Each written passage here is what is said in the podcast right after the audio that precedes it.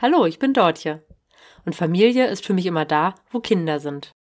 Und diese Familien sind so unglaublich bunt und vielfältig. In diesem Podcast stelle ich dir ganz unterschiedliche Familien und ihre Geschichten vor. Denn so unterschiedlich die Familien sind, so unterschiedlich sind auch die Hürden, die sie als Familie zu meistern haben. Und ich spreche mit Expertinnen und mit Aktivistinnen, die sich für die Rechte queerer Familien einsetzen. Familie queer gedacht.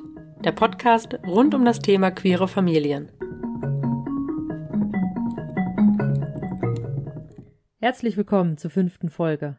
Wie schön, dass du wieder dabei bist. Für diese Folge habe ich mit zwei wirklich beeindruckenden Frauen gesprochen, die sich beide leidenschaftlich im Kampf gegen die Stiefkindadoption engagieren. Christina Klitsch-Eulenburg hat für diesen Kampf die Initiative NoDoption ins Leben gerufen. Neben der Öffentlichkeitsarbeit und Austauschtreffen zum Thema Stiefkindadoption hat NoDoption vor allem mit der Rechtsanwältin Lucy Schubut Klagen gegen die Stiefkindadoption gestartet. Ihr könnt die Aktionen von NoDoption bei Instagram oder über die Webseite verfolgen. Die entsprechenden Links findet ihr, wie immer, in den Show Notes. Über Instagram erfahrt ihr auch, wann die digitale Austauschveranstaltung zum Thema Stiefkindadoption stattfindet. Das Gespräch mit den beiden habe ich online geführt – Leider ist daher die Soundqualität manchmal nicht so besonders gut. Es lohnt sich aber dran zu bleiben. Ich bin nachhaltig beeindruckt von den beiden und ihrem Kampf. Ein Hinweis noch, bei etwa der Hälfte war unser Online-Meeting zu Ende und wir mussten noch einmal neu einsteigen. Lasst euch davon bitte nicht stören. Und nun viel Spaß beim Hören der Folge. Ja, ich freue mich total, dass ich euch heute sprechen kann. Ich habe heute virtuell zwei großartige Frauen zu Gast, ähm, Christina Klitsch-Eulenburg und Lucy Schebut, die ähm, beide sich im Kampf gegen die Stiefkindadoption in Regenbogenfamilien engagieren. Vielleicht mögt ihr euch zu Beginn einmal selber vorstellen und mich würde auch interessieren, also wenn ihr es erzählen mögt, in, wer so in eurer Familie ist, also was so eure Familie ausmacht. Gerne, ich fange einfach mal an. Ähm, in meiner Familie gibt es eine zweite Frau, äh, das ist meine äh, Ehefrau Janina. Und dann gibt es noch unsere beiden Söhne. Der eine ist zweieinhalb äh, und der andere ist fünf Monate und ein bisschen. Mhm. Kannst du dich auch noch vorstellen, äh, Tina, was dich so ausmacht? Was macht mich aus? Ich, ähm, das ist meine Familienkonstellation, genau. Und ich ähm, habe, als der erste geboren wurde, No Adoption gegründet, weil ähm, ich als zweiter Elternteil ja nicht in die Geburt, Geburtsurkunde eingetragen werde und habe im Internet gesucht nach äh, einer Möglichkeit, wie man das juristisch angehen kann. Ich war selber mal fast zehn Jahre Rechtsanwältin hier in Berlin, bin also immer noch Volljuristin und ähm, habe das also aus der Warte betrachtet und dachte, da muss man doch irgendwie mal gegen vorgehen können. Und wenn es nur ums Prinzip geht und ähm, habe dann relativ schnell Lucy Chibut gefunden als Rechtsanwältin bei Raue und habe sie angerufen und von da an ging No Adoption los. Ja, genau, das kann ich, kann ich direkt anschließen. Also äh, Lucy Chibut ist mein Name.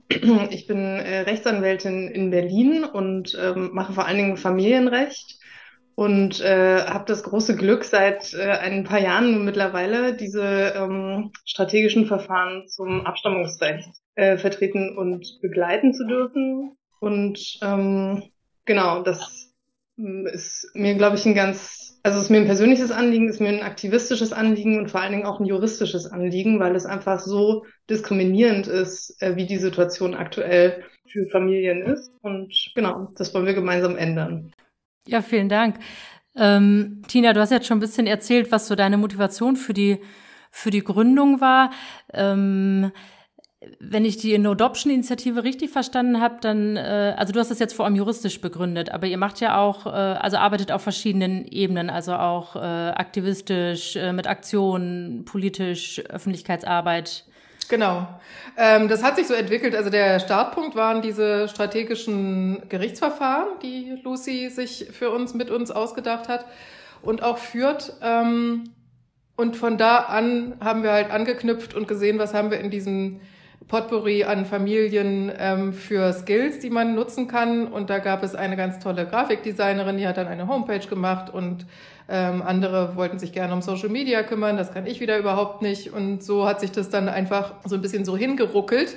Mittlerweile oder seit auch schon ganz langem mache ich zusammen, obwohl ich ja den Hintergrund jetzt als äh, Sozialarbeiterin oder ähnliches gar nicht habe mit ähm, dem Regenbogenfamilienzentrum in Berlin-Schöneberg auch noch äh, einmal im Monat Austauschabende für von der Stiefkind-Adoption für queere Familien Betroffene. Das ist keine juristische Beratung, ich bin ja auch keine Rechtsanwältin mehr, sondern wirklich so ein ähm, gegenseitiges Unterstützungs- und Vernetzungstreffen. Und das ist sehr ähm, hilfreich, nehme ich so wahr, für die Familien, weil die ja nicht alle auch so eine strategischen Klagen führen sollen, sondern die brauchen einfach den Support von anderen, die betroffen sind davon, denn man macht sich kein Bild davon, wenn man sich damit nicht mal ein bisschen eingehender beschäftigt, was das für die Familien wirklich bedeutet und wie psychisch belastend das ist, weil ja auch queere Personen sowieso schon Diskriminierungen ausgesetzt sind. Und wenn es dann um dieses sehr sensitive Thema ähm, kleine Kinder, Kinder bekommen, Familie gründen geht, das werden andere Familien auch kennen, und man dann da auch noch mit Diskriminierungen und Erschwerungen zu tun hat, dann brauchen die Unterstützung. Ne? Das ist eigentlich ja nicht meine Aufgabe in der Welt, aber es ist eben notwendig und so hat sich das einfach ergeben. Ne? Wir haben uns das nicht von vornherein genauso überlegt, sondern es ist einfach logisch, dass da Leute, die sich engagieren wollen, dann eben auch Felder finden, wo sie sich bei uns engagieren können. Hm, hm. Das heißt, das ist aus dem Juristischen gewachsen und jetzt zu so einer großen Initiative dann geworden in der Zeit, ne? Genau. Hm. Ich habe mich gefragt bei der juristischen, das äh, geht jetzt wahrscheinlich an Lucy die Frage.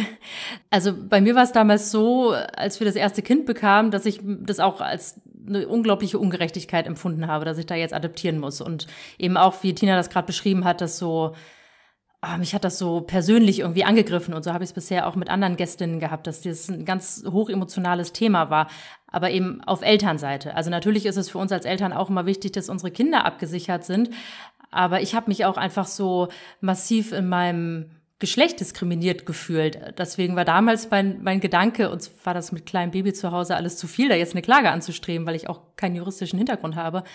Aber mein erster Gedanke war, dass das doch eine ganz klare Geschlechtsdiskriminierung eigentlich gegen mich persönlich ist, weil ich, wenn ich ein, ja, einfach nur den Geschlechtseintrag männlich hätte, unabhängig von meinem biologischen Geschlecht, mich da eintragen lassen könnte. Absolut, genau. Das ist auch der Kern unserer Argumentation und das ist, da muss man gar nicht juristisch äh, versiert sein, wie du ja gerade auch äh, beschreibst, um das zu merken. Also die Situation ist, wenn ein Kind in eine Ehe von einem Mann und einer Frau hineingeboren wird, dann ist der Ehemann automatisch der zweite Elternteil des Kindes, der Vater.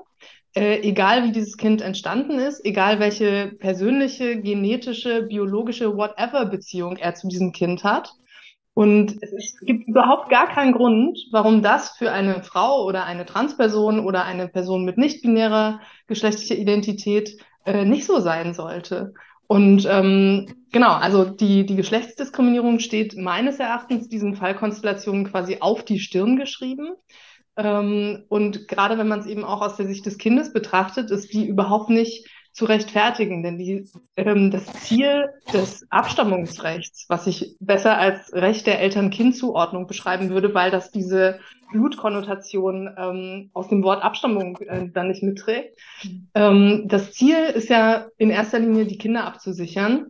Äh, die Versorgung des Kindes ähm, sicherzustellen. Und natürlich ist ein Kind besser dran, was zwei rechtliche Elternteile hat, als äh, nur einen ähm, rechtlichen Elternteil. Und es ist völlig absurd, dass Kinder in queeren Familien, die zwei fürsorgende Eltern von Anfang an haben, als Kinder einer alleinerziehenden Mutter ähm, gelten und für den Fall, dass ihr was äh, passiert, eben auch äh, dann weise wären und in staatliche Obhut kämen. Mhm, mh. Und auch für die andere Mutter ja eine riesige Unsicherheit. Ne? Das dachte ich immer, wenn jetzt in dieser Anfangszeit, es dauert ja auch relativ lange, diese Adoptionsverfahren, wenn da irgendetwas wäre, hätte ich ja kein, ja, überhaupt kein rechtliche, ähm, ich weiß nicht, sowas wie ein Umgangsrecht oder. Ja, also es gibt schon gewisse Absicherungen ähm, auch für nur soziale ähm, Elternteile, aber das stimmt. Ähm, ja, also man ist so lange, wie es keine eigenständige Elternposition in der Geburtsurkunde gibt, ist der zweite Elternteil angewiesen auf den Goodwill der, äh, des ersten Elternteils, der Mutter. Mhm. Ähm, und genau, das kann Tina wahrscheinlich noch ähm, sehr viel anschaulicher erzählen, weil es euer Alltag ist, ne? was das bedeutet, ähm, diese, diese rechtliche äh, Unausgewogenheit auch in der, in der Familie. Kann ich gerne machen. ähm, also ich, ähm, es sind ja viele Dinge, äh, die vielleicht im Leben auch nicht so gut sind manchmal oder so, aber was bei uns einfach das große Glück ist, ist, dass wir eine unfassbar stabile äh, Beziehung haben. Das ist aber ja auch nicht immer so, dass man durch so eine Zeit mit kleinen Kindern, ohne auch mal sich auseinanderzusetzen oder so kommt. Ne? Das wird, werden alle Eltern kennen. Es ist wahnsinnig belastend und stressig auch, auch wenn es ganz toll ist. Ähm, aber ich kann mir vorstellen, dass das in Beziehungen, die auch nur ein bisschen weniger stabil sind, schon auch ein Punkt werden kann in der Beziehung, also für die Familie auch richtig, für Unruhe innerhalb der Familie sorgt. Und ähm, es ist natürlich im Alltag auch immer, das ist ja wie auch ein bisschen wie die eigene Persönlichkeit so gestrickt ist. Ähm, die meisten Eltern, die ich jetzt äh, über die Austauschtreffen deutschlandweit und auch in, hier in Berlin kennengelernt habe, für die ist das zumindest die ersten Jahre schon schwierig oder am Anfang zu wissen oder diese Unsicherheit zu haben, was ist denn, wenn ich jetzt mit dem Kind zum Arzt gehe, das Kind von der Kita abholen will. Das, ne, das erste Mal ist irgendein Notfall und du willst ins Krankenhaus und so. Wie das dann wirklich rechtlich ausgestaltet ist, ist ja nochmal eine andere Frage. Aber Sie wissen, Sie sind keine Elternteile rechtlich. Das heißt, Sie haben das Gefühl, und das ist ja weitgehend auch richtig, dass Sie keine Entscheidungen für das Kind treffen dürfen, außer es ist jetzt wirklich ein absoluter Notfall. Das durfte ja dann auch jeder. Ähm, und das ist extrem belastend natürlich, weil dieses Ungleichgewicht ja eh schon dadurch da ist, dass die andere Person das Kind geboren hat. Ne? Da ist ja eh schon eine andere Verbindung vielleicht da oder gefühlt, das kann eine Rolle spielen. Ne? Das gibt es ja alles. Und äh, das ist auf jeden Fall sehr belastend. Und es kommt ja auch immer darauf an, an wen man gerät im Leben. Ne? Also wenn es da äh, Arztpraxen gibt, wo wir jetzt zusammen hingehen und wir uns als Eltern vorstellen, fragen die sich vielleicht hier äh, bei den Praxen, wo wir hingehen, innerlich mal, äh, sind es jetzt, haben die gesagt, die sind die Eltern, naja gut. Ähm, wenn man alleine auftaucht, wird das wahrscheinlich keine große Rolle spielen, aber es gibt durchaus Leute, die dann sagen, naja, und wer ist denn dann jetzt die richtige Mutter mhm. oder so, ne? Und das trifft natürlich jeden Elternteil, dieses immer in Frage gestellt werden, ist ja klar. Ja. Hm. Ja, auch in offiziellen Stellen, ne? Also so bei Behörden, bei Anträgen. Also wenn man jetzt äh, auf Sozialhilfe angewiesen ist, äh, in Hamburg Kita-Gutscheine beantragt und so weiter, da war das zumindest bei uns auch immer wieder Thema. Wie ist denn da eigentlich genau die Familienkonstellation? Was heißt das? Welches Einkommen zählt jetzt, welches nicht und so? Es war einfach immer eine extra, riesen extra Hürde, bis die Adoption endlich dann durch war, ja. Also und ich finde vor allen Dingen auch das Signal, also mich interessiert eben vor allen Dingen die rechtliche ähm, Seite und der Staat, der hier einfach vorgibt, ähm, bestimmte Familienkonstellationen halte ich für weniger ähm, wert oder weniger schützenswürdig und auch was ist das für ein für ein Signal, was der Staat hier an die Kinder ähm, sendet. Also für die Kinder, die erleben von Anfang an und wahrscheinlich gerade, es sind ja alles Wunschkinder, ja. Es ist die hm. optimalste hm. Situation, in der ein Kind, in die ein Kind hineingeboren werden kann, in der ein Kind aufwachsen kann. Ähm, und die Kinder erleben von Anfang an einen ganz normalen Familienalltag, aber von der staatlichen und von der rechtlichen Seite kriegen sie eigentlich ganz lange das Signal, das, was ihr da erlebt, das ist für uns eigentlich keine richtige Familie. Und das finde ich eben, das, das kann man gar nicht ähm, genug skandalisieren, wie hier der Staat einfach ähm, total seine also seine, seine grundlegenden Verpflichtungen gegenüber den Bürgerinnen und Bürgern verletzt, äh, nämlich Familienformen zu schützen und Familienformen anzuerkennen. Ähm, und genau, also das ist nicht einfach nur eine triviale, so, dann macht ihr halt dieses Adoptionsverfahren, sondern da, da, da ist so viel Symbolik und so viel Message, ähm, für die Kinder und für die Eltern äh, mit enthalten. Und deswegen finde ich das ganz wichtig, dagegen vorzugehen, und das auch nicht länger hinzunehmen. Und das kann man, also ja, ich, ich kann da den Familien auch nicht dankbar genug sein, dass sie den Mut haben, das vor die Gerichte zu bringen und zu sagen, das ist falsch und wir akzeptieren das nicht länger und wir konfrontieren hier die Gerichte damit und fordern Gerechtigkeit für uns. Hm, ja, ja, total. Ähm, also du sagst jetzt vor die Gerichte zu ziehen, wie, wie geht denn das äh, genau? Also das habe ich, also diese, dieses Gefühl, was du beschreibst, das kann ich 100% nachvollziehen. Und ich dachte auch, ich will was tun so, aber wie ziehe ich denn vor Gericht? Wie, wie stellt man sich das vor als äh, nicht juristische Laien? Tina, willst du das äh, beschreiben? Weil ihr habt ja. Naja, also äh, ich bin ja beides nun und bin ja auch schon als Rechtsanwältin nun vor Gericht gewesen.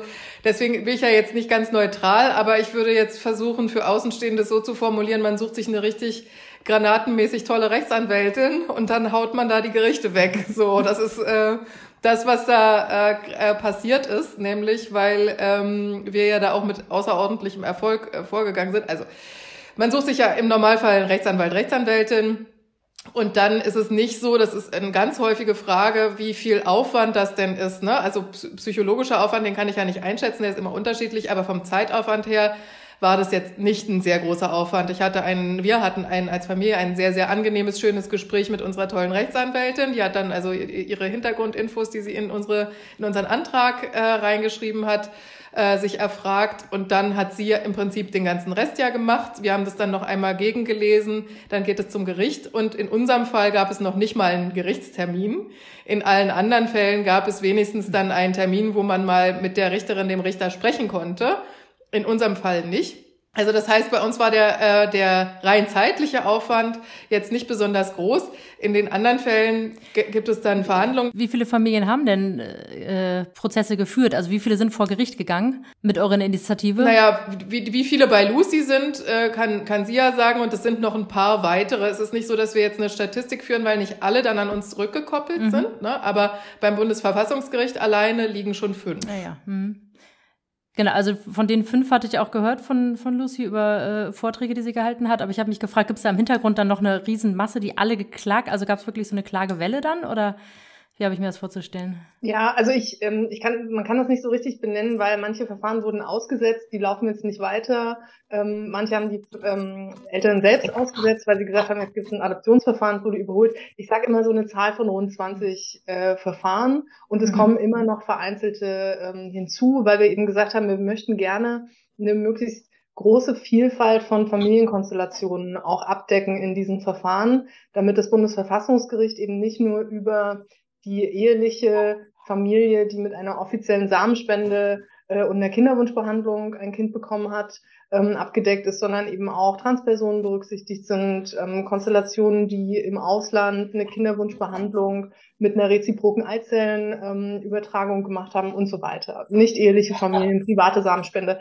alles Mögliche äh, an Konstellationen ähm, ist da abgedeckt. Und vielleicht nochmal zurückkommen auf die Frage, was, wie, wie geht man da jetzt eigentlich vor? Ähm, es gibt im Abstammungsrecht zwei Möglichkeiten, wie man ähm, vorgehen kann. Man kann einerseits das Standesamt quasi verklagen und ähm, ein Gericht anrufen und sagen, die Geburtsurkunde ist falsch, da steht nur ein Elternteil drin. Gericht, entscheide bitte, dass hier ein zweiter Elternteil eingetragen ähm, werden muss.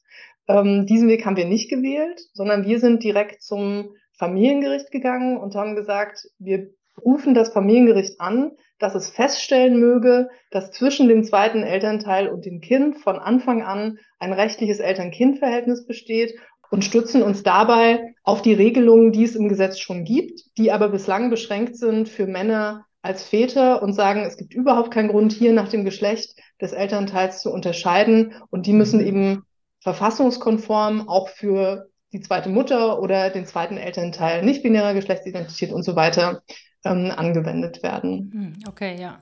Also da dann tatsächlich über das Geschlecht, weil ich hatte jetzt von, also ich hatte gehört und gesehen, dass ihr vor allem über die Rechte des Kindes argumentiert, aber dann sind das quasi zwei, zwei Wege, über die man da gehen kann, oder? Nee, das eine schließt ja das andere nicht aus. Also die, ähm, die abstammungsrechtliche Regelung im Gesetz die knüpft an das Geschlecht des jeweiligen Elternteils an. Aber dass es überhaupt abstammungsrechtliche Regelungen gibt, das dient natürlich in erster Linie der Absicherung des Kindes. Und deswegen sagen wir aus der Sicht des Kindes, die Perspektive ist ganz zentral, weil hier ist die Situation natürlich am prekärsten, weil das Kind eben nicht abgesichert ist und aus sich heraus auch kein eigenes Antragsrecht hat. Diese Stiefkindadoption, die können eben nur die beiden Eltern ähm, beantragen. Das Kind selbst hat keine Möglichkeit, wenn die Adoption scheitert oder wenn ein Elternteil sagt, da mache ich nicht mit, weil ich finde das diskriminierend und entwürdigend, kann das Kind selbst niemals zum Gericht gehen und sagen, ich will aber, dass ich adoptiert werde. Ähm, und das zeigt eben sozusagen, wie, wie prekär die Situation vor allen Dingen für Kinder ist, weil die es ja. nicht erzwingen können, einen zweiten Elternteil ähm, zu bekommen. Und diese Position stellen wir ins Zentrum und sagen, da ist es am eingängigsten. Aber natürlich, wie du auch schon gesagt hast, geht es auch um die Rechte der beiden Mütter, ähm, die hier gravierend verletzt sind und ihrem Familiengrundrecht äh, nicht anerkannt sind. Hm, ja. Und ihr habt jetzt ein paar Mal schon erwähnt, dass ihr ähm, mit so einer strategischen Prozessführung vorgeht. Und auf der Webseite von No Adoption hatte ich das auch gelesen. Was heißt das strategische Prozessführung? Strategische Prozessführung heißt im Grunde, dass ähm, wir uns zusammengeschlossen haben, dass es nicht eine Unternehmung ist, die eine Familie alleine trägt und dass wir von Anfang an gesagt haben, hier ist eine Grundsatzfrage im Recht betroffen. Die betrifft mhm. nicht nur Einzelfälle ähm, oder eine Familie spezifisch, sondern hier geht es um eine grundlegende ähm, Diskriminierung im Gesetz, die für alle Familien geändert werden muss. Mhm. Und ähm, das ist eben eine Frage, die möglicherweise nicht abschließend an einem Familiengericht der unteren Instanz geklärt werden kann, sondern hier sind eben Grundrechte betroffen. Und über Grundrechte entscheidet in Deutschland äh, abschließend das Bundesverfassungsgericht äh, in Karlsruhe. Und um da hinzukommen, das ist ein sehr langer und aufwendiger Weg, wo es auch einfach gut ist, wenn man da ähm, ja nicht nur juristischen Support hat, sondern auch emotional ähm, gut irgendwie in der Community eingebettet ist, weil das sehen wir ja jetzt, das ist ein sehr langer Weg, der sehr viel Geduld braucht, sehr viele Ressourcen braucht.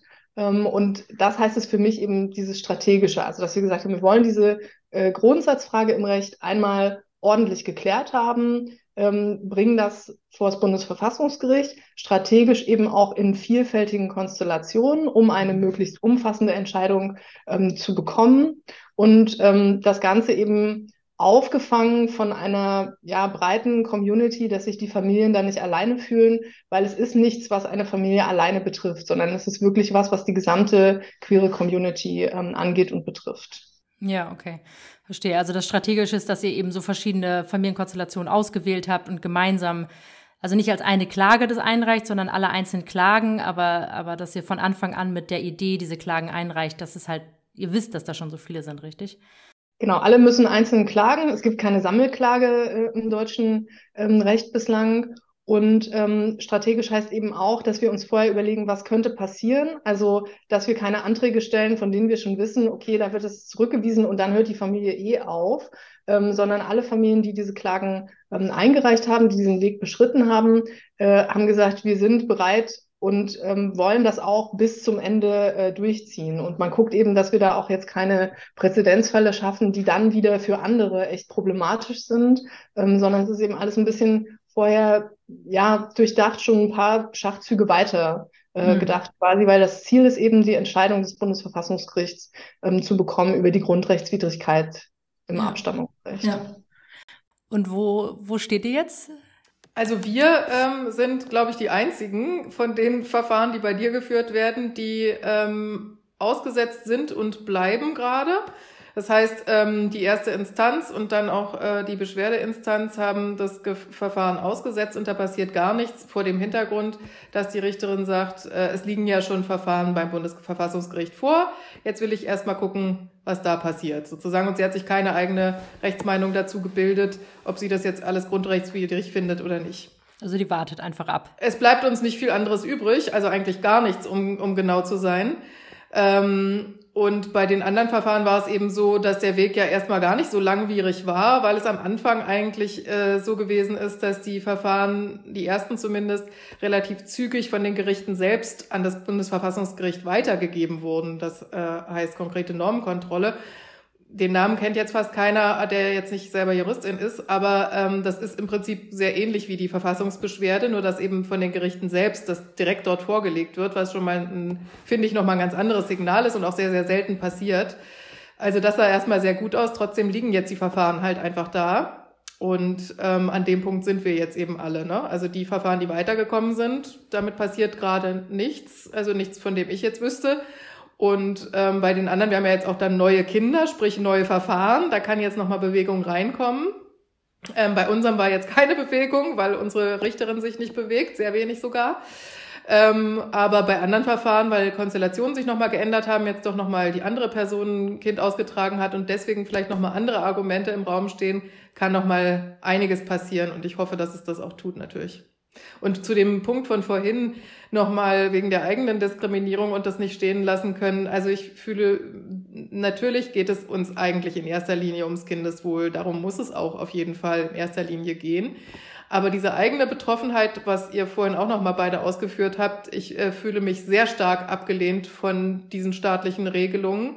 Und ähm, das das bewirkt natürlich auch bei solchen Familien, zumindest bei mir, dass ich mich auch in so einem solidarischen System, was ja ganz an ganz vielen Punkten auch nochmal an einen selbst anknüpft, wo man dann wieder selber gefragt ist, ne, ob man solidarisch sein möchte oder will oder so, bin ich eigentlich ehrlich gesagt nicht bereit zu gerade, weil ich mich ja selber gar nicht äh, angenommen fühle. Und das hat ja auch eine Konsequenz, eine gesellschaftliche Konsequenz und Dimension, über die offenbar überhaupt nicht nachgedacht wird. Ne? Das ist hm. sehr verletzend und ich erwarte eine Entschuldigung. Und gestern hat auch noch mal jemand eingebracht, eine, eigentlich eine Entschädigung für diese Situation, weil das ist wirklich ähm, zutiefst diskriminierend und nachhaltig. Das wird sich ja nie wieder aus meinem oder unserem Leben rausräumen lassen ganz. Ne? Mhm. Also das mhm. ist nicht, was das Bundesverfassungsgericht wieder gut machen kann. Ähm, das geht wirklich nur um, um eine Aufarbeitung dann auch danach und auf die bestehe ich auch, ehrlich gesagt. Hm, ja. Kann ich total nachvollziehen. Gerade ja auch in so einer sensiblen Phase ne, der Familiengründung. Äh, und dann halt eben solche Klagen auch durchstehen zu müssen, wo man eigentlich ja mit Baby und, und sich neu finden beschäftigt ist, das äh, ja, finde ich auch, äh, kann ich, stelle ich mir unglaublich belastend vor, so, ja. Zusätzlich belastend, ja. Ja. Ähm, ich hänge jetzt gerade noch bei der, bei der Proz ach so genau, wo wir gerade im, im, im, du hattest von der Normkontroll, was war das? äh, vielleicht konkrete Normkontrolle. Ja, ja genau. Ich fand es total spannend. Also ich habe äh, von Lucy so einen Vortrag in der Uni Jena gehört und fand das eigentlich mega spannend, dass es da ja so einen anderen Weg eigentlich gegangen ist, als man eigentlich denken würde. Also ich auch so als äh, Laien hätte gedacht, man klagt halt und dann klagt sich das durch bis zum Bundesverfassungsgericht, so dachte ich. Und jetzt gibt's aber ja anscheinend nochmal außenrum diese Normenkontroll, weiß ich nicht, magst du das nochmal erzählen, was das ist? Ja, sehr gerne. Also genau, es ist, wir sind gestartet und haben gedacht, wir müssen eigentlich jede Instanz äh, sozusagen durchlaufen und irgendwann, wenn wir den ganzen Rechtsweg erschöpft haben, dann können wir mit einer Verfassungsbeschwerde uns selbst an das Bundesverfassungsgericht wenden. Das war, das war der, der Ausgangspunkt, mit dem wir dann eben an verschiedenen Gerichten verschiedene Klagen äh, eingereicht haben oder Anträge heißt es ja im familiengerichtlichen ähm, Sprech. Und ähm, genau, es gab 2018 schon eine Entscheidung vom Bundesgerichtshof. Der Bundesgerichtshof hat gesagt, dass die Ehefrau der Mutter nicht automatisch äh, zweite Mutter wird, ist kein Problem ähm, kann man, das Gesetz kann man nicht so anwenden, dass das möglich wäre. Und Grundrechte sah der Bundesgerichtshof auch nicht verletzt. Mhm. Und das heißt, wir haben sozusagen von Anfang an auch gegen diese äh, Rechtsprechung des Bundesgerichtshofs ziemlich bergauf gekämpft und hätten nicht damit gerechnet, dass jetzt Gerichte eigentlich folgen die dem Bundesgerichtshof und jetzt nicht irgendwie äh, wenden sich da nicht ab.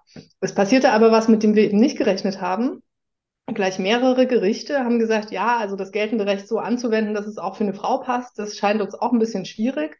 Aber wir erkennen, dass durch die aktuelle Gesetzessituation die Grundrechte des Kindes und der Eltern gravierend verletzt sind.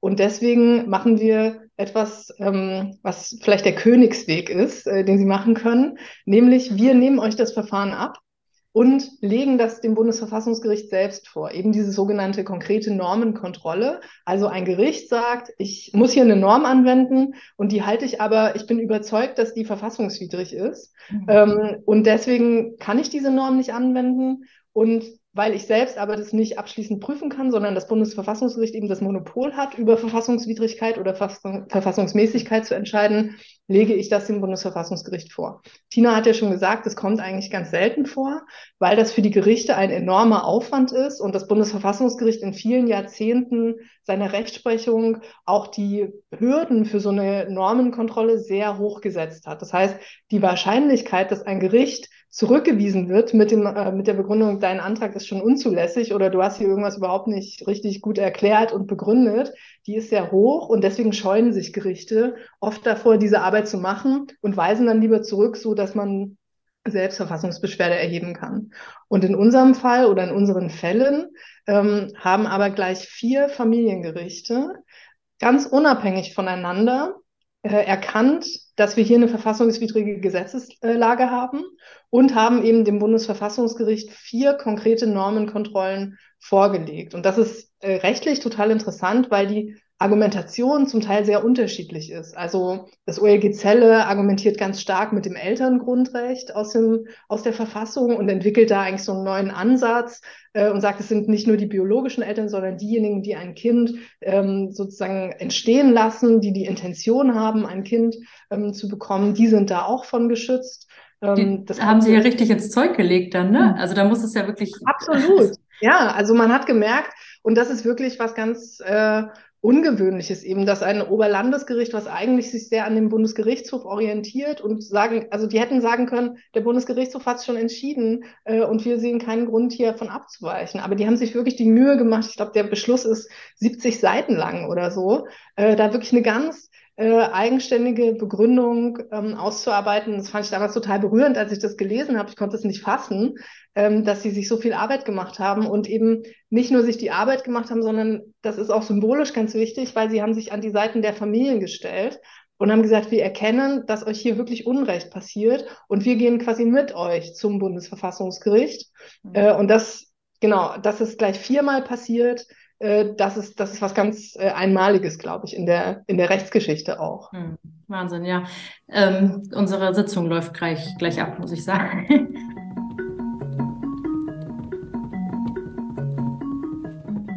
ja, ähm, jetzt muss ich kurz, äh, genau, Lucy, du warst gerade bei der, hast gerade erzählt, wie besonders das äh, ist mit der mit der Normkontrollklage und dass die Gerichte selber so einen Riesenaufwand betrieben haben, ähm, zumindest ein paar, ähm, das äh, weiterzuleiten. Das macht ja doch nochmal auch deutlich, dass es auch inzwischen gesellschaftlich zumindest eigentlich hm, ja, Konsens, soweit würde ich jetzt nicht gehen, aber zumindest äh, starke Strömungen gibt, die sagen, das, das kann so nicht sein und das darf so nicht bleiben und da muss was passieren. Äh, wieso passiert jetzt noch nichts? Also das ist ja jetzt schon eine Weile her, dass die äh, äh Kontrollklagen eingereicht wurden, richtig?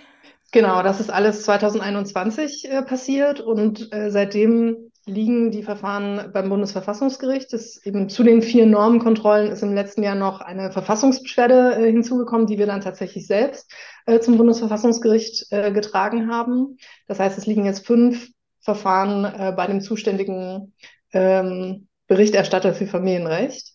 Und ähm, ja, also hm, wir haben da noch nichts gehört, äh, deswegen ist es jetzt rein spekulativ, äh, warum das so lange dauert. Ich könnte mir vorstellen, dass wir zwischendrin ja auch eine große Ankündigung ähm, der äh, neuen Regierung, oder so neu ist sie ja jetzt nicht mehr, der Ampelregierung ähm, hatten, die ja im Koalitionsvertrag sehr groß ähm, Ankündigungen gemacht hat, von wegen das Abstammungsrecht wird reformiert und das Familienrecht wird an die Familienrealitäten ähm, angepasst. Ähm, das hat sicherlich auch bei Gerichten dazu geführt, ähm, dass jetzt eine große Hoffnung auf die Gesetzgebung ähm, gerichtet wurde. Denn man muss sagen, nach allem, also die strategischen Klagen und so, die dienen natürlich vor allen Dingen dazu, Druck auf den Gesetzgeber auszuüben. Denn am Ende muss es der Gesetzgeber lösen. Wir brauchen einfach ein Gesetz, was es ermöglicht, dass alle Kinder von Anfang an, unabhängig vom Geschlecht ihrer Eltern und ihrer Zeugungsart, zwei Eltern haben. Und deswegen. Das heißt, selbst wenn das Bundesverfassungsgericht jetzt sagen würde, das ist verfassungswidrig, so wie es ist, können die ja gar nicht selbst eine Regelung machen. Ne? Also da müsste es dann auch wieder an die Politik zurückgehen. Genau, das Bundesverfassungsgericht stellt im besten Falle fest, dass das geltende Abstammungsrecht verfassungswidrig ist und gibt dem Gesetzgeber auf, eine Neuregelung ähm, zu machen. Und möglicherweise macht es auch für eine Übergangszeit eine eigene Regelung. Ähm, da ist das Bundesverfassungsgericht relativ frei. Aber es ist ganz klar, ähm, die Aufgabe, es ist die Aufgabe des Gesetzgebers und nicht der Gerichte, jeden einzelnen Fall zu prüfen, sondern wir brauchen eine Norm, die für alle von Anfang an äh, Rechtssicherheit schafft, so dass ich eben keine einzige Familie mehr, äh, gerade in dieser Zeit der Neugründung und der Geburt des Kindes, irgendwelche rechtlichen Gedanken ähm, machen muss. Und ähm, genau, also der, der ähm, Gesetzgeber hat es angekündigt, wir machen eine Reform. Passiert ist bislang leider überhaupt gar nichts. Und das ist natürlich eine ganz blöde und prekäre Situation jetzt ähm, für die Familien, weil wir warten sozusagen auf die Entscheidung des Bundesverfassungsgerichts. Das Bundesverfassungsgericht wartet auf den Gesetzgeber, der Gesetzgeber wartet auf das Bundesverfassungsgericht. Also es ist irgendwie so eine Pattsituation ähm, im Moment. Ähm, und in all der Zwischenzeit passieren unvorhergesehene Dinge. Es ist einfach jeder Tag, der vergeht, ähm, an dem die Familien nicht abgesichert sind, heißt für die Kinder und für alle Familienmitglieder richtig was und ist richtig mhm. mit Gefahren verbunden. Ähm, die man einfach nicht unterschätzen kann und nicht aus dem Auge verlieren sollte bei all dem Warten auf äh, ja, die Gerichte und Gesetzgebungen. Mit unvorhergesehenen Dingen meinst du jetzt in den Familien, ne? Passieren, passieren Dinge oder ja, also für mich war das ganz eindrücklich, ähm, äh, genau, oder vielleicht, äh, Tina, kannst du das einfach beschreiben? Das? Ja, sehr gerne. Also alleine auf diesen Austauschtreffen, wo ja wirklich ein minimaler Anteil an den Familien jetzt, ne, ein kleiner Einblick für mich in Familien, sind Dinge schon passiert und das Kind schon in den Brunnen gefallen, wenn man dieses Sprichwort jetzt bemühen möchte. In einem Fall ist das gar nicht witzig und äh, weil da äh, Zwillinge geboren wurden und eines davon ähm, ist ziemlich kurz nach der Geburt gestorben. Ähm, und die Mutter, die zweite Mutter, wird nie Elternteil sein von diesem Kind. Sie ist natürlich Elternteil, aber ihr wisst, was ich meine. Wie tief mag das reingehen? Das ist natürlich nichts im Vergleich zu, das Kind ist einfach gestorben. Das ist schon schlimm genug. Und dann das obendrauf. Du kannst es ja nicht hinterher noch adoptieren oder irgendwas. Irgendwie die Eltern stellst, würdest du ja auch nicht machen. Das ist mir so krass unter die Haut gegangen. Hm. Es war so, so schlimm. Und in einem anderen Fall war es so, dass die Eltern, die beiden Mütter in dem Fall sich getrennt hatten. Dann gab es äh, Streit während des Adoptionsverfahrens, ähm, die einfach persönlich miteinander Probleme hatten. Also nicht, äh, ne, dass die, die beide hatten ein Verhältnis zum Kind, die haben das beide gemeinsam aufgezogen und das dauerte ein Dreivierteljahr. Dann haben sie sich leider zerstritten. Das passiert ja auch, ähm, habe ich mal gehört, heterosexuellen Familien. Nur mit dem Unterschied, dass da keiner seine Elternstelle, äh, um seine Elternstelle fürchten muss und auch kein Kind fürchten muss, dass es eben nur mit einem Elternteil abgesichert bleibt dadurch. Mhm. Und das ist eben in dem Fall leider passiert. Die ähm, gebärende Mutter hat dann, ähm, aus welchen Gründen auch immer, dann die äh, Adoption äh, verweigert und wollte das nicht mehr. Und äh, dann bist du fast rechtlos gestellt. Mhm. Ne? Also wenn du in der Zeit dann ein Verhältnis zu dem Kind aufgebaut hast, also eine Beziehung aufgebaut hast, dann kannst du vielleicht ein Umgangsrecht noch haben, aber in der Elternstellung kannst du nicht mehr einrücken. Mhm. Das ist für das Kind schlecht und für die Mutter natürlich auch. Mhm. Also mhm. das ist unmenschlich. Wenn ich mir vorstelle, ich kann mir das gar nicht vorstellen, das wäre, ich weiß gar nicht, ob ich das überstehen würde, ehrlich gesagt, mhm. weil dann kannst du ja auch nicht, ne, du kannst dein eigenes Kind nicht mehr sehen unter Umständen, ne? Oder musst es dir erkämpfen, vielleicht ist noch zu sehen, aber du wirst niemals Elternteil davon sein, niemals mitbestimmen können, wenn die Mutter irgendwo anders hinzieht, sind die weg. Wie schlimm ist das? Also, das sind Dinge, die jetzt wirklich real passieren, von denen ich selber weiß, die mhm. ich selber wahrnehme. Und das sind noch viele, viele andere Fälle mehr. Und was jetzt eben auch gerade noch passiert, ist, dass die Leute nicht mehr weiter Adoptionsverfahren durchführen, weil sie der Politik glauben und denken, dass es sich jetzt ändern wird. Das ist ein Risiko, das die Politik selbst neu gesetzt hat dadurch. Und das ist wirklich, ich, natürlich sage ich dann, ohne da jetzt rechtlich zu beraten, aber natürlich sage ich, Leute, sieht, ich weiß nicht, wir wissen das nicht, ob das jetzt kommt. Ich bezweifle persönlich ehrlich gesagt, dass es jetzt in diesem Jahr kommt. Who knows, ob es in dieser Legislaturperiode kommt. Wir werden alles dafür tun. Wir werden das natürlich vielleicht auch schaffen. Aber sich darauf jetzt zu verlassen mit allen Risiken, die damit einhergehen, das, äh, das kann ich natürlich, also da versuche ich so ein bisschen dagegen zu wirken, aber ich spreche mhm. da mit 15 Leuten im Monat oder so mhm. und beantworte dann noch mal ein paar Dutzend E-Mails. Das ist ja nicht mal annähernd eine breite Masse an, an Verfahren, die ich, da ist ja auch gar nicht meine Aufgabe. Also ich will nur sagen, das Risiko ist da und realisiert sich gerade, hat sich realisiert und wird sich weiter realisieren. Mhm.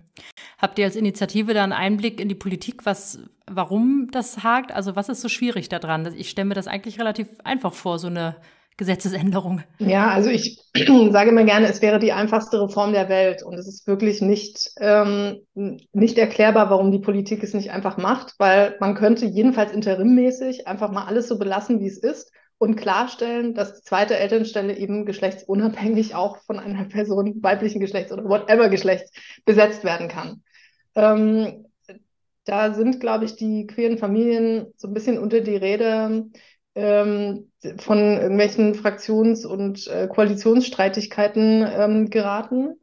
Und ähm, glaube, dass es einfach auch die Lobby nicht sehr groß ist, äh, dann doch. Genau, also meines Erachtens ist die FDP einfach hat einen, ähm, einen Ansatz, äh, die, also hier geht es eben in erster Linie nicht um Männer, nicht um Cis-Männer, sondern das ist wirklich ein ähm, Rechtsbereich, der jetzt mal überwiegend ähm, zwei Mütterfamilien und ähm, auch Transpersonen nicht-binäre Personen äh, betrifft. Und äh, ja, Cis-Männer sind da eben gerade mal ein bisschen im Nachteil, weil sie eben in der Regel in ihren Konstellationen keine Kinder hineingebären ähm, können. Und äh, das scheint doch für manche Politiker äh, schwer auszuhalten zu sein. Und da gibt es so einen Reflex, irgendwie, wir müssen jetzt aber auch was für die Väter ähm, tun. Und meines Erachtens ist da auch so ein bisschen Ungleichgewicht äh, reingekommen, weil die Position des Vaters, und ich sage das in Anführungsstrichen, ähm, sehr überhöht wird äh, in diesen Diskussionen. Also dass wir selbst bei einem Samenspender der äh, schon von Anfang an gesagt hat, ich will überhaupt gar keine Elternverantwortung übernehmen. Da gibt es so eine Tendenz, den irgendwie äh, so, dem irgendwie so Rechte eines biologischen Vaters zuzuschreiben. Und ähm, genau, in diesem äh, ja, Wirrwarr auch von verschiedenen Interessen oder so, die da rein interpretiert werden, ähm, mhm. bleibt dann das Eigentliche auf der Strecke, ja, äh, ja. nämlich die Absicherung von Kindern. Ja, ja. Ist ja auch noch so eine Riesenunsicherheit, äh, die ich von vielen jetzt schon gehört habe, dass vielleicht dann, also wenn es keine Samenspende über eine Samenbank war, sondern eben über einen Spender, oder ich habe sogar auch schon einen Fall gehört, wo dann der Spender plötzlich doch irgendwie Interesse hatte und solange die Adoption nicht durch ist, kann der da ja jederzeit reingrätschen und sagen, ah hier, ich, ich will übrigens doch und ich lasse jetzt die Vaterschaft feststellen, ne? Ja, also das mag in so Konfliktsituationen, wo man sagt, da wird irgendwie Absprache, wird dann nicht eingehalten oder gab es vielleicht auch gar nicht oder so, ähm, das mag wirklich auch ähm, problematisch sein. Die allermeisten Fälle sind aber total klar. Da haben wir mhm. selbst auch private Samenspender, die sagen, ich will hier irgendwie meinen Friends einen Gefallen tun, ich würde gerne den, deren Kinderwunsch erfüllen, ich bin aber raus und ich möchte um Gottes Willen niemals Unterhalt schulden, ich möchte keine Elternverantwortung tragen, ich bin gerne bereit, als Bekannter der Familie hier als Kontaktperson zur Verfügung zu stehen, ich passe auch mal auf das Kind auf, aber um Gottes Willen haltet mich aus dieser Elternstelle raus. Mhm. Und dass selbst für diese Fälle, die so eindeutig sind, und ich würde sagen, es ist die Mehrzahl der Fälle, mhm. ähm, dass wir da keine gesetzliche Regelung ähm, bekommen. Und es ist völlig, das ist wirklich aufgedrängt, den privaten Samenspendern dann zu sagen, dann willst du nicht wirklich der, willst du nicht doch der biologische Vater sein? Mhm. Äh, so, das meine ich eben mit, mit, mit der Schieflage. Ähm, und genau, also ja dass es überhaupt keine gesetzliche Regelung im Moment äh, gibt, ist für alle Seiten unbefriedigend und eben auch, da haben auch die privaten Samenspender äh, nichts davon, die sich irgendwie eine, eine Elternposition erhoffen, selbst wenn die äh, da reindrängen können in die Familien. Und es gab äh, auch Gerichte, die das schon festgestellt haben. Das ist äh, keine Konstellation, die für irgendeinen der Beteiligten irgendwie gut wäre, weil die Familie besteht ja trotzdem und es ist einfach nur ähm, ja aufgezwungen, äh, aufgezwungener Kontakt. Mhm. Hm. Ja, da wird die Biologie so seltsam hochgehängt, ne? Ja. Ja, und ich dachte auch noch, ob es auch so ein, also es ist ja auch so ein Intersektionalitätsproblem, ne? Also, dass man da ähm, einerseits als queerer Mensch diskriminiert wird in den Regelungen und andererseits halt auch so unterrepräsentiert wieder ist als, als Frau und dann auch ja in der Regel als relativ junge Frau und Frau mit kleinem Kind ja auch nicht unbedingt äh, politisch so besonders gut vertreten ist, ne? Ja, und es ist vor allen Dingen auch ein Klassenproblem, äh, finde ich. Also wenn jetzt irgendwie unser Justizminister darüber nachdachte, dass er äh, zwar zwei Mütterfamilien gleichstellen will, aber nur diejenigen, die mit einer offiziellen Samenspende und einer Kinderwunschbehandlung das Kind bekommen haben, da muss man sich eben angucken, wer kann sich das eigentlich leisten. Und dann muss man auch mit einbeziehen, dass die Krankenkasse gerade für gleichgeschlechtliche Paare eine Kinderwunschbehandlung eben nicht ähm, mitfinanziert, kofinanziert. Das heißt, da ist schon mal ein ganz großer Teil von der Familiengründung eigentlich abgeschnitten, wenn man sagt, nur diese Konstellation wollen wir rechtlich absichern. Mhm. Äh, und genau, also Intersektionalität auf jeden Fall auch mit ähm, Klassenfragen und ähm, ja. Ja, stimmt, ja. Ja, ein riesig wichtiges Thema. Ich kann euch nur unglaublich danken für euer Engagement, was ihr da an den Tag legt. Ähm, Genau, Lucy, du als Anwältin und Tina, äh, ich habe den allerhöchsten Respekt, das mit kleinen Kindern zu Hause so eine Initiative ähm, zu starten und so groß zu machen, äh, finde ich unglaublich beeindruckend. Vielen, vielen Dank euch dafür. Und ähm, ich will gerade sagen, auch vielen Dank für das Gespräch. Ich habe eigentlich immer am Schluss noch mal einmal so die großen Forderungen an die Politik, aber ich glaube, die sind, die sind ziemlich klar geworden in dem Gespräch. Also vielen, vielen Dank euch beiden. Sehr gerne, danke dir dass wir eine Plattform haben, ist ja auch immer wichtig und äh, machen wir auch gerne natürlich irgendwo, auch wenn es anstrengend ist, ist es ja für eine richtige Sache. Hm, ja. Das wird sich am Ende schon auszahlen. Ja, Ja, ich wollte auch nochmal die Gelegenheit nutzen und äh, nochmal wirklich auch deutlich zu machen, das habe ich ja schon gesagt, dass diese ganze Initiative, also No Adoption und Tina, äh, die das ganz maßgeblich ja auch begründet hat, das ist etwas, was auf das Engagement und den Mut und ähm, die unsägliche äh, Geduld und Kampfbereitschaft der Familien zurückzuführen ist. Ähm, und das finde ich, also kann man echt nicht hoch genug ähm, einschätzen. Und ich würde alle, äh, die irgendwie das Gefühl haben, diese rechtliche Situation, da habe ich ein Störgefühl, das passt nicht für mich, ich, ich will das nicht äh, so hinnehmen, wie es ist, ähm, ermutigen, da auch äh, dem Bauchgefühl zu folgen. Und man muss Unrecht nicht ertragen, man muss Ungerechtigkeit nicht einfach hinnehmen, sondern man kann das Recht in die Hand nehmen. Und es ist für uns alle ein Anspruch, dass das Recht auch für uns ähm, funktioniert und gemacht ist. Und das, finde ich, hat die No-Adoption-Initiative und auch die Familie Ackermann, äh, die ja sozusagen Paula zwei Mamas den Stein ins Rollen äh, gebracht haben, äh, also auf ganz wunderbare Weise gezeigt. Und ich hoffe, dass wir bald auch gemeinsam eine große Party machen können äh, und die Reform des Abstammungsrechts feiern können. Super Schluss, Schlussplädoyer, danke dir.